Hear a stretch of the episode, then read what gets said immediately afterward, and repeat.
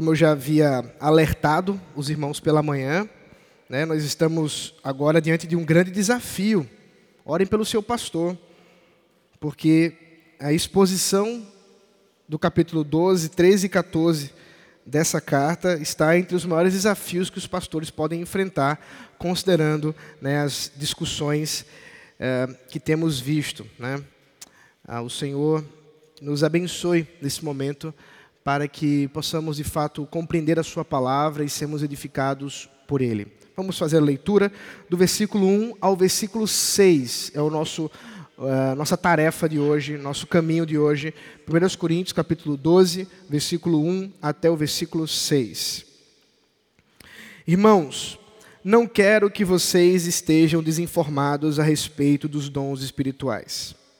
Vocês sabem que, quando eram gentios, se deixavam conduzir aos ídolos mudos, conforme vocês eram guiados.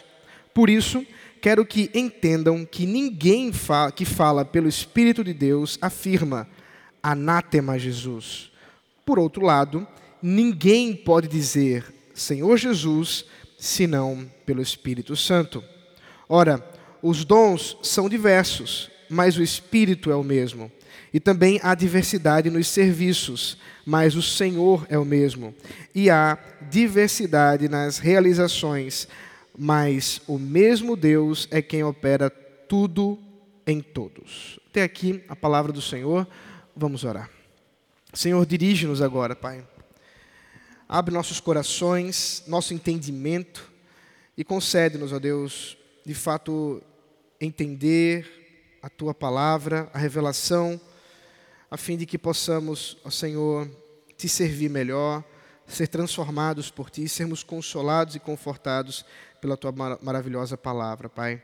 Fala conosco, em nome de Jesus Cristo. Amém.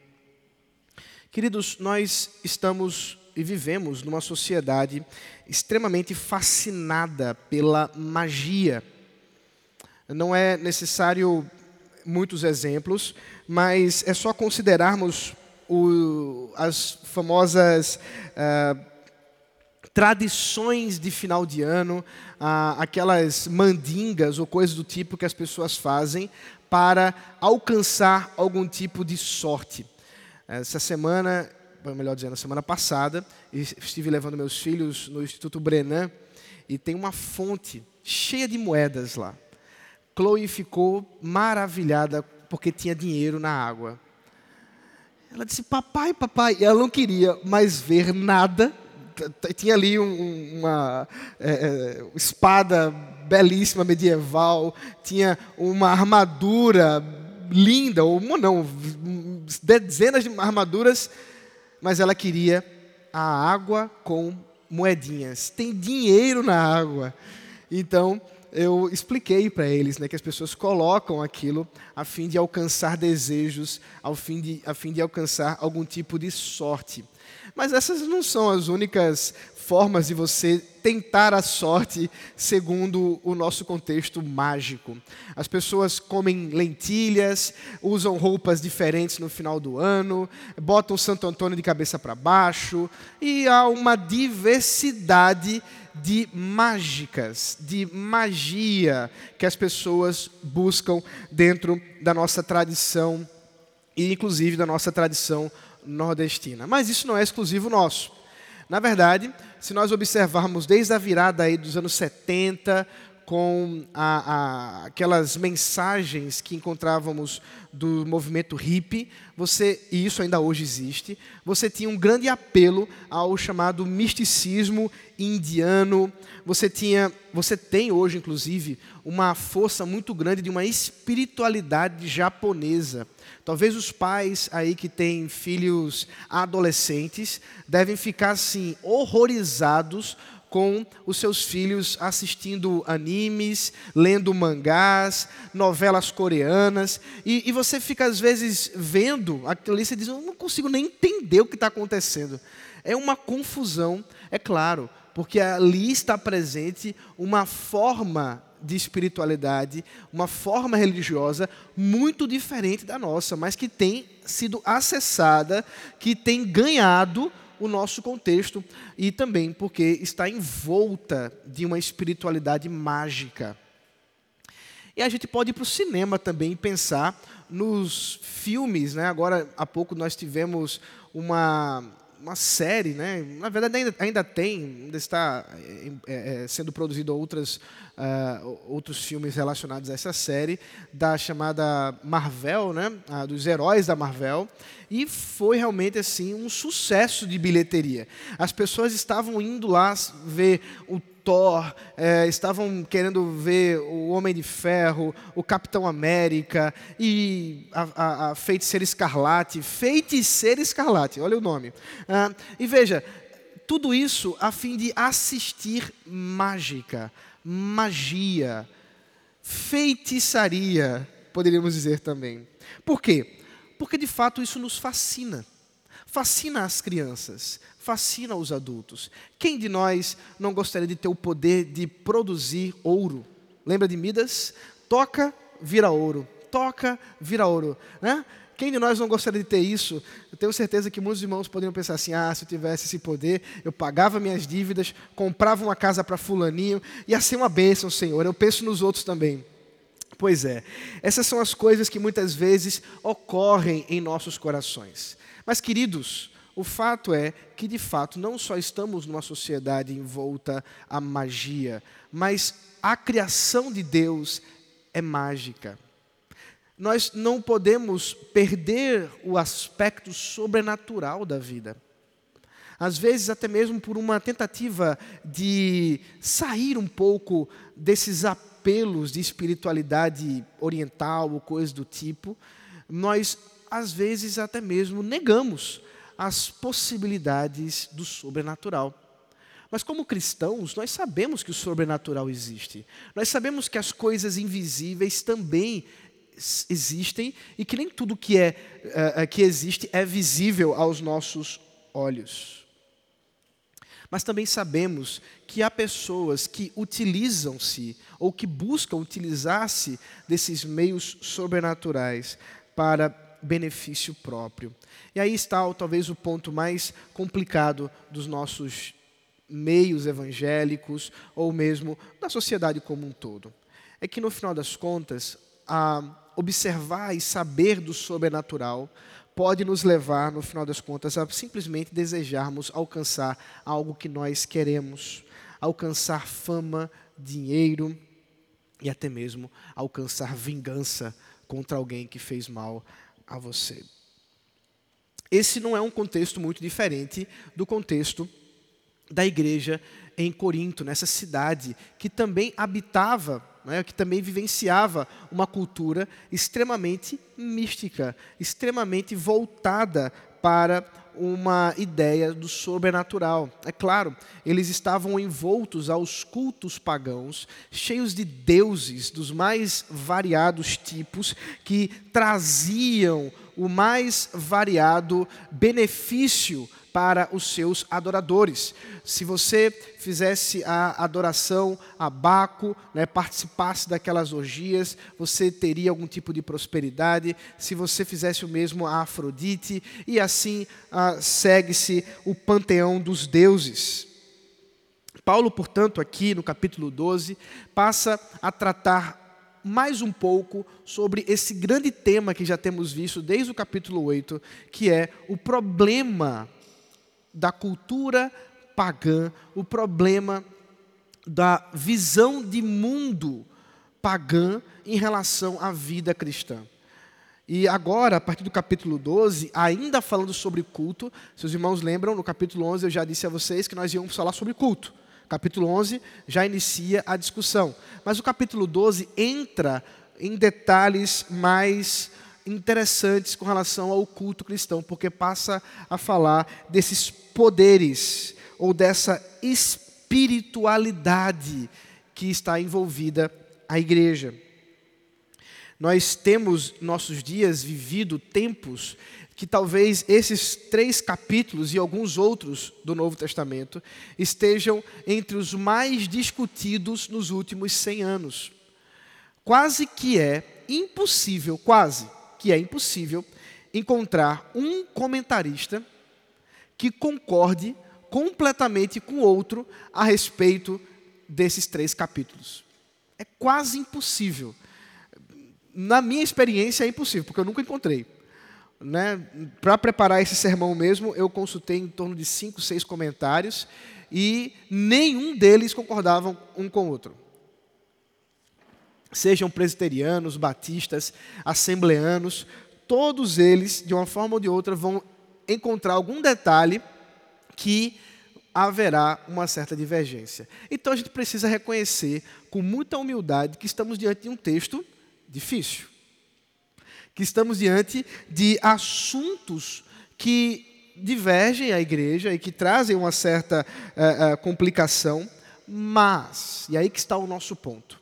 O grande objetivo nosso ao trazer a mensagem do Senhor não só é, é tentar elucidar questões mais polêmicas, mas muito mais do que isso. É trazer a verdadeira aplicação desses textos, a fim de que possamos encontrar o grande objetivo deles para a igreja em nossos dias. Essa igreja, vocês sabem muito bem, estava envolta a muitos tipos de divisão. E não era diferente com relação aos dons espirituais. Ela também estava dividida por causa disso. E, portanto, Paulo, nesse momento, passa a tentar trazer resposta às questões que possam pacificar o assunto dos dons espirituais. Ao que nos parece, e que é, é, é seria interessante observar, havia um grupo crescente que considerava os dons de fala, em especial o dom de falar em línguas estrangeiras, como alguma coisa que manifestava ou evidenciava uma capacitação espiritual superior aos outros. Então, aqueles que pudessem falar mais em línguas eram aqueles também que se mostravam como pessoas mais espirituais, como pessoas mais, talvez, importantes dentro do contexto da igreja. Paulo, de uma certa forma, e outras coisas ele trata também, vai mostrar-nos que não, que não é bem isso. Na verdade, o nosso primeiro objetivo desse encontro nosso de hoje, do, desse sermão, é verificar quais são ou qual é o verdadeiro critério para a verdadeira espiritualidade. Qual, é, de fato, a verdadeira espiritualidade? Os versículos 1 a 2 nos mostram critérios errados para a espiritualidade. Volte os olhos novamente ao texto. Irmãos, não quero que vocês estejam desinformados a respeito dos dons espirituais. Vocês sabem que quando eram gentios, se deixavam conduzir aos ídolos mudos, conforme vocês eram guiados. O apóstolo Paulo inicia o seu texto dizendo: com respeito, a respeito do espiritual, daquilo que é espiritual ou dos espirituais. O, que nós vemos aqui, portanto, é que Paulo assim como já fez durante a sua carta, parece estar respondendo a perguntas que a igreja fez. Essa expressão com respeito, nosso, nossa tradução é a respeito dos, né? a, a, em outras traduções é a, sobre, a respeito, enfim, todas as expressões em português que apontam aí para uma expressão grega, peridê, que o apóstolo Paulo usa várias vezes aqui na sua carta, referindo-se à carta que ele recebeu dessa igreja. Então, só para os irmãos lembrarem aqui o contexto. Ao que tudo indica, Paulo escreveu uma primeira carta a esses irmãos. E esses irmãos responderam essa primeira carta a Paulo. E agora, o material que nós temos aqui, chamado 1 aos Coríntios, na verdade é a segunda carta que Paulo escreve, respondendo essa carta que foi escrita pela igreja eh, em Corinto e também outros assuntos que foram trazidos por alguns irmãos, inclusive aqueles que vieram da casa de Chloe. E aqui, portanto, Paulo parece de fato trazer o assunto da carta. Com respeito a isso que vocês falaram dos espirituais ou daquilo que é espiritual, nós precisamos considerar que vocês não podem estar ignorantes. É interessante ver a expressão ignorante aqui, porque os irmãos já viram no passado que essa igreja era uma igreja que cultuava o quê? A sabedoria. Eles sempre estavam em busca daquilo que demonstrava um certo conhecimento superior. E por isso, Paulo dizer que eles estavam ignorantes é quase que uma uh, ironizada ou talvez uma alfinetada a essa igreja, dizendo: olha só, vocês estão se achando muito, vocês acham que sabem muito, mas não sejam ignorantes com respeito a isso. Porque de fato a prática desses irmãos apontava uma certa ignorância. Agora temos um problema difícil de solucionar. Quando nós encontramos aqui no versículo 1 ainda, dizendo a respeito dos dons espirituais, na realidade o texto literalmente diz apenas a respeito do espiritual. E na realidade nós podemos traduzir tanto assim, a respeito dos espirituais, referindo-se a pessoas que se chamavam espirituais, nós encontramos esse, esse uso na própria carta do apóstolo Paulo. Por exemplo, no capítulo uh, ah, 37, ou melhor, 14, versículo 37, nós temos esse uso. Olha aqui, ó. Se alguém se considera profeta ou espiritual, reconheça que é mandamento do Senhor o que estou escrevendo para vocês. Veja, é a mesma palavra aqui significando aqueles que são espirituais. No entanto, o apóstolo Paulo tem, também usa essa mesma expressão para falar de dons espirituais. Veja o capítulo 14, versículo 1. Sigam com amor e procurem com zelo os dons espirituais, principalmente o de profetizar. Aqui, mais uma vez, a mesma expressão grega, agora com uma tradução bem diferente. O que a gente faz com isso? A gente chora, a gente pede a Deus sabedoria. O que a gente faz? Irmãos, a gente, quando encontra problemas como esse, a gente precisa considerar algumas coisas. Em primeiro lugar, o contexto, né? aquilo que está mais forte no texto que o próprio eh, momento aqui nos, nos aponta. E nesse sentido, tanto pessoas espirituais como dons espirituais fazem parte do contexto, porque aqueles que se chamavam espirituais, como a gente viu no capítulo 14, versículo 37, parece que realmente é, se entendiam como melhores e, com respeito a eles, Paulo precisava é, é, explicar algumas questões. Também é verdade que os dons espirituais estão sendo tratados aqui. Então, vai a minha sugestão talvez nós não precisemos escolher um dos lados. E a gente pode ficar com os dois, no sentido de entender que, de fato, o apóstolo Paulo está sendo ambíguo aqui. Parece-nos que ele deseja falar tanto daquilo que é dos espirituais, o problema desses que se chamavam espirituais, que não eram de fato espirituais, isso é importante. Paulo exorta esses dizendo: Eu não os considero espirituais, antes, antes os trato como carnais.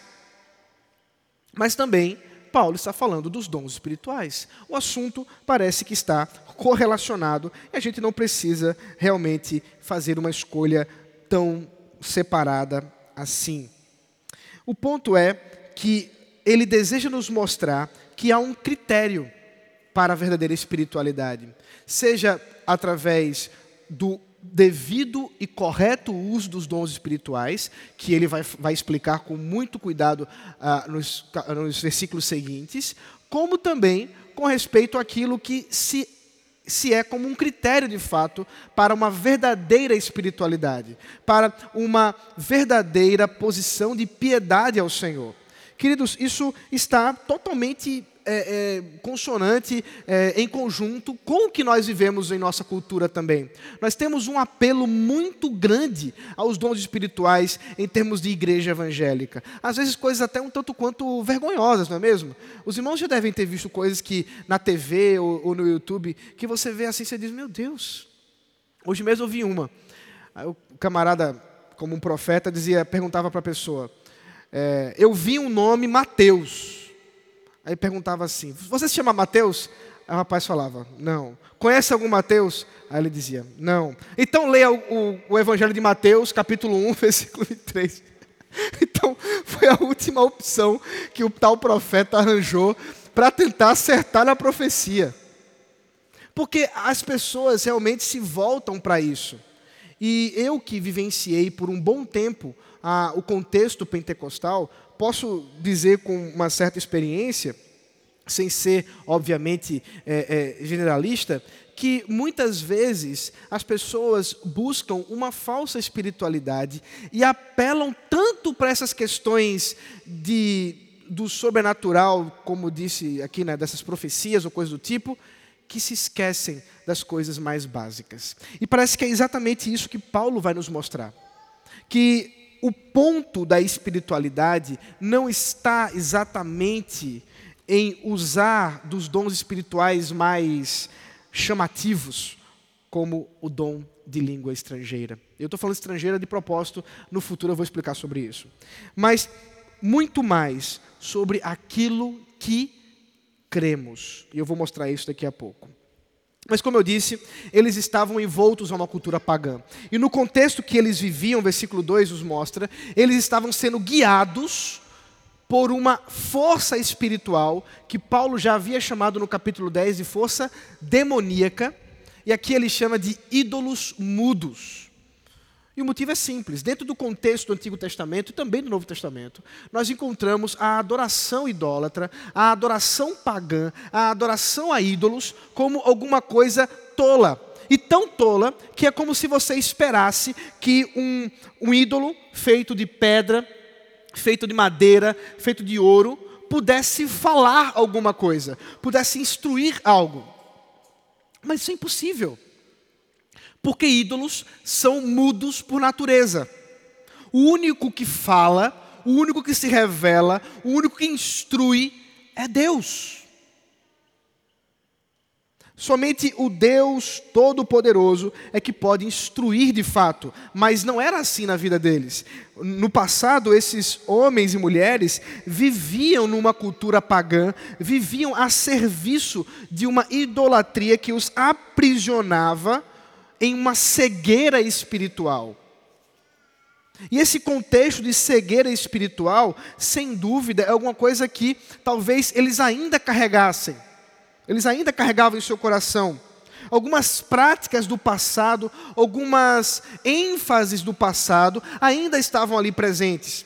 Uh, alguns comentaristas, inclusive, apontam que talvez os ídolos que Paulo esteja mencionando aqui, perceba que ele não dá detalhes sobre quem são esses ídolos, mas havia no contexto pagão ídolos chamados de religiões de mistério estavam envolvidos em religiões que buscavam essa espiritualidade de êxtase. Deixa eu explicar um pouquinho o que isso significa.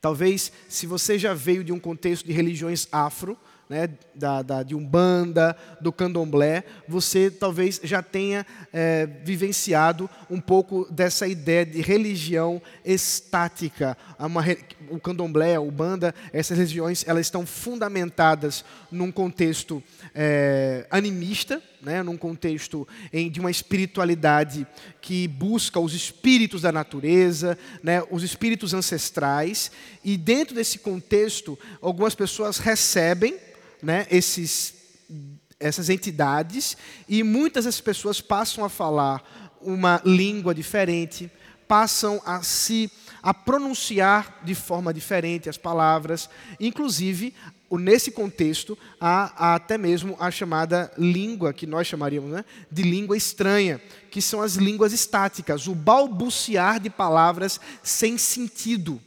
Eu não sei quantos de vocês já viram isso, mas eu já presenciei, na verdade já vi né, alguns vídeos que mostram o, o, o cultos dessa, dessa forma. Isso também acontecia dentro do contexto pagão, é, romano e grego. Isso também estava ali. Quando você observa ali os cultos é, envolvidos às religiões de mistério, como por exemplo o culto a Apolo, que era o deus da, da luz, o Deus que trazia profecias. Por exemplo, as, a pitonisa de Endor, que nós já vimos isso no passado, ou a pitonisa uh, que é mencionada em Atos dos Apóstolos, que vimos no ano passado. essa mulher que era guiada por um poder da serpente, a ideia de pitonisa aí. Uh, por quê? Porque recebia uma revelação para falar a respeito dos outros. Né? Nós temos o famoso oráculo de Delfos, que ficava muito perto da cidade de Corinto. Então, é possível, sim, que nós tenhamos aqui os irmãos influenciados por esses cultos de mistério, por essas ênfases de êxtase espiritual, de alcançar por meio. É, é, obviamente, eles, no culto pagão, você alcançava isso por meio, às vezes, do, do uso do desmedido de álcool, etc. Mas alcançar algum tipo de êxtase, de sair de si mesmo, para poder finalmente se encontrar com o divino. O, dois anos atrás, quase dois anos atrás, lá na igreja que eu era pastor, em São Paulo, nós tivemos um caso muito curioso. Um jovem que a gente depois tomou conhecimento e depois chamamos ele para o conselho, que começou a participar de uma de encontros em sítios distantes, tomando um chá, eu acho que era o ayahuasca mesmo, eu não me lembro agora se era esse ou, de outro tipo, que tinha por finalidade alcançar o divino através desse tomar né, de um, um produto que tire você da normalidade. Eu não vou entrar em todos os detalhes daquilo que causa a, a, o que eles chamam de purificação, mas envolvia, dentre outras coisas, vomitar e realmente dejetos humanos durante o processo litúrgico daquela espiritualidade indígena, que eles mesmos dizem, né, é, dentro desse, desse contexto. E tudo isso por quê? E a gente, quando conversava com ele, ele dizia assim: vocês não conseguem entender porque vocês nunca experienciaram isso. Vocês nunca tomaram o chá como eu tomei. E eu vi Deus. E vocês não viram ainda.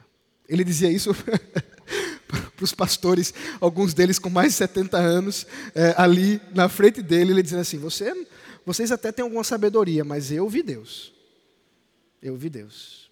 Perceba, portanto, que o apelo estático, o apelo do êxtase, do sair de si, ainda está presente em nossa cultura e faz parte realmente, talvez, de alguns contextos eclesiásticos e até mesmo, uh, obviamente, pagãos. Mas o ponto é que, dentro dessa uh, influência pagã, em tudo que estava acontecendo com a igreja, o apóstolo Paulo observa que é necessário um critério mais objetivo para de fato ser chamado de espiritual. E o critério não pode ser do meio pagão. O critério não pode ser em busca desse êxtase espiritual. Não. O verdadeiro critério, nós vamos ver, observa a verdadeira espiritualidade através do reconhecimento do senhorio de Cristo. Veja comigo o versículo 3. Por isso, quero que entendam que ninguém que fala pelo Espírito de Deus afirma anátema Jesus. Por outro lado, ninguém pode dizer Senhor Jesus senão pelo Espírito Santo. Mais uma vez encontramos um probleminha no texto. Como compreender o que acontecia aqui com relação a esse exemplo que Paulo dá? Quem é ou quem são ou em que contexto essas pessoas poderiam dizer anátema Jesus? Primeira, o primeiro problema com relação ao, ao próprio termo é se o texto está dizendo Jesus é maldito ou Jesus amaldiçoe. As duas interpretações são possíveis e as duas são problemáticas, no sentido que as duas são erradas. Então, seja a, a referindo-se à ideia de amaldiçoar a Cristo, o que era comum, por exemplo, em contextos judaicos, que estão registrados, é claro, em períodos mais posteriores, mas que talvez já existissem em algumas sinagogas, pessoas que declaravam quase que no contexto da liturgia da sinagoga judaica, dizer assim: vamos amaldiçoar esse Jesus dos cristãos. Isso acontecia dentro do contexto de perseguição contra a igreja. Ou, aqui no caso, a tentativa de manipular a Jesus Cristo, a fim de que ele amaldiçoe, a fim de que ele traga algum tipo de vingança a alguma coisa pessoal sua. Qualquer uma das questões, Paulo diz, não é daqueles que de fato têm espiritualidade verdadeira. Não são esses que de fato podem manifestar uma espiritualidade, porque ninguém que fala pelo Espírito de Deus pode dizer tais coisas porque isso seria, em primeiro lugar, uma vergonha para Cristo. Desonrar a Cristo não faz parte do contexto dos espirituais, daqueles que de fato manifestam uma espiritualidade que glorifica a Deus. A tentativa de manipular a Cristo também não. E preste bem atenção aqui, que talvez esse segundo contexto seja ainda mais próprio nosso. Deus não é o seu ídolozinho para que você possa usá-lo para ir contra aquilo que você não gosta ou contra pessoas que você não gosta. Talvez você já tenha passado por situações parecidas como: ah, se eu tivesse poder fazer desintegrar essa pessoa que passou, que me deu uma fechada agora no trânsito. Ah, se eu pudesse. E às vezes nós confundimos o ah, se eu pudesse com o Senhor faz. Às vezes nós confundimos o ah, se eu pudesse com Senhor, vinga a minha honra que está sendo é, colocada em xeque. Olha a injustiça que eu estou sofrendo, Senhor. Mata aqueles homens. Veja, os salmos imprecatórios que nós encontramos nas Escrituras até possibilitam alguma coisa nesse sentido, mas o contexto ali não favorece vingança pessoal, mas sempre envolto a honra e a glória de Deus e do seu Evangelho. E é nesse sentido que eu quero que você tome muito cuidado. Cuidado com suas orações.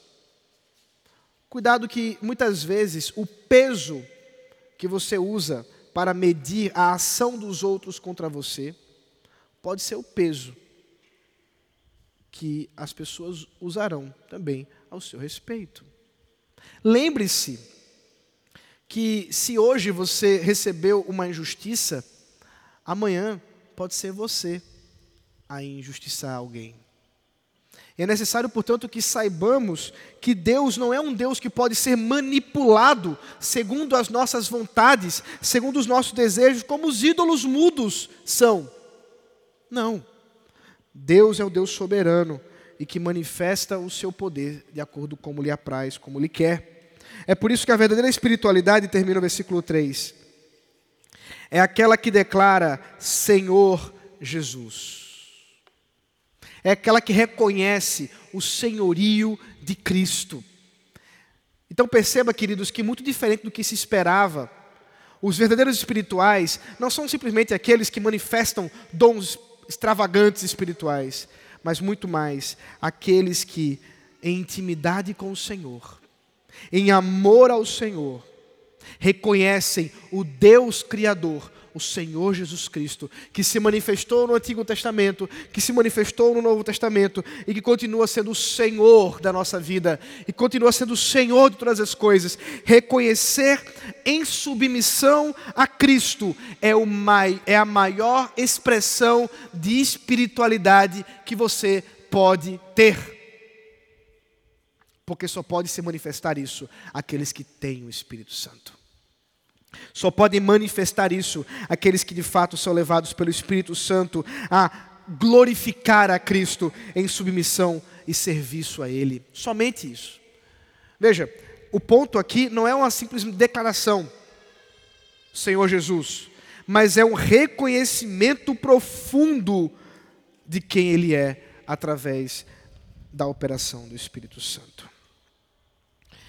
O nosso texto conclui do versículo 4 ao 6, sobre a natureza dessa verdadeira espiritualidade. O apóstolo Paulo passa a, em primeiro lugar, nos mostrar que a espiritualidade verdadeira, a qual recebe capacitações espirituais, sobrenaturais, os dons espirituais, ela está fundamentada naquilo que talvez seja mais básico na nossa revelação, revelação de Deus, a sua palavra, a nossa teologia, a Trindade Santa. Veja comigo o texto. Ora, os dons são diversos, mas o Espírito é o mesmo. E também há diversidade nos serviços, mas o Senhor é o mesmo. E há diversidade nas realizações, mas Deus é o mesmo. Aqui, não de forma despropositada, Paulo nos mostra que os dons espirituais, a verdadeira espiritualidade, está associada ao fato de Deus ser um Deus que opera como um Deus triuno. Ele é o Deus triuno verdadeiro, o Deus que se revelou desde o Éden e continua a se revelar a nós por meio de Sua palavra santa. Esse Deus triuno e maravilhoso é o Espírito Santo de Deus, é o Senhor Jesus Cristo e é o Pai Celestial, que aqui se mostram como um só Deus, distinto em operar em agir nesse mundo, seja na criação, seja na redenção e agora também na capacitação da igreja. Então é necessário que reconheçamos que a verdadeira espiritualidade é fundamentada na Trindade. No relacionamento com Deus verdadeiro. Preste bem atenção aqui. Não há como falar de pessoas que manifestam uma verdadeira piedade, uma verdadeira espiritualidade, mas que não manifestam um verdadeiro conhecimento do verdadeiro Deus. É simples isso. Como que alguém pode ser considerado espiritual, piedoso, se não conhece esse verdadeiro Deus triuno e santo? Aqui está o alerta para todos nós. O alerta do tipo: não adianta você estar em busca de uma experiência espiritual se antes você também não se dedica em conhecer o Deus verdadeiro através da sua revelação. Eu acho muito curioso isso, que pessoas que se dizem espirituais desconhecem as sagradas escrituras. Desconhecem a revelação do Senhor. Não se dedicam a, ao estudo da Sua palavra. Meus amados, o primeiro aspecto de uma verdadeira espiritualidade é intimidade com Deus através da Sua palavra. E nós não temos desculpa. Hoje nós temos recursos os mais variados versões das mais variadas em nossa língua portuguesa. Audiobook, você pode ouvir, alguém vai ler para você o texto em velocidades as mais variadas. Eu, particularmente, ouço a Bíblia em 3,5. brincadeira, brincadeira, exagerei, exagerei, exagerei, brincadeira. 3,5, o que é 3,5? 3,5 vezes mais rápido que a leitura normal. Não, não é verdade não. É, geralmente é dois e meio, mas assim, é quando o texto é mais conhecido. Aí dá, dá para ouvir. Então, você pode usar desses meios para se aprofundar, para conhecer da palavra de Deus. Não há desculpa. Mas alguns outros aspectos importantes de uma verdadeira espiritualidade que estão no texto. O próprio uso, o termo dons. Os dons são diversos. A palavra harisma, que é a palavra usada para dons aqui, que está muito associada à ideia de espiritual também. As duas palavras são intercambiáveis aqui no texto do capítulo 12. Mas olha que interessante, ela vem, ela tem origem na palavra graça, haris. O que ele está dizendo no final das contas, em primeiro lugar, é que a verdadeira espiritualidade não é alguma coisa merecida, mas é uma coisa doada pela graça de Deus os dons espirituais concedidos pelo Deus triuno são dons da graça do Senhor, dons não merecidos por nós. Nós não fazemos por merecer para receber esses dons. Antes, é o Senhor segundo a sua vontade, na sua graça infinita, que concede capacitações, dons espirituais para a igreja ser edificada. E aí vem o segundo aspecto. É que esses dons espirituais, ou essa espiritualidade verdadeira, ela é dada a nós para que possamos edificar o outro e não para demonstrarmos a nossa glória. E aí está o contexto do, da diversidade de serviços, a diversidade de ministérios, a diversidade de formas que você pode abençoar pessoas, porque tudo, no final das contas, visa a edificação do corpo. Aí está um aspecto importante do, da vida espiritual e dos dons espirituais. É que a verdadeira espiritualidade não é para você ganhar uma medalha. No final do ano, gente, vai ter a votação, o conselho vai votar e vamos colocar aqui os três irmãos com a maior espiritualidade do ano, cada um vai receber uma medalha. Esse não é o nosso alvo. A verdadeira espiritualidade tem como alvo abençoar os outros, servir aos outros. Eu quero que você preste muita atenção aqui.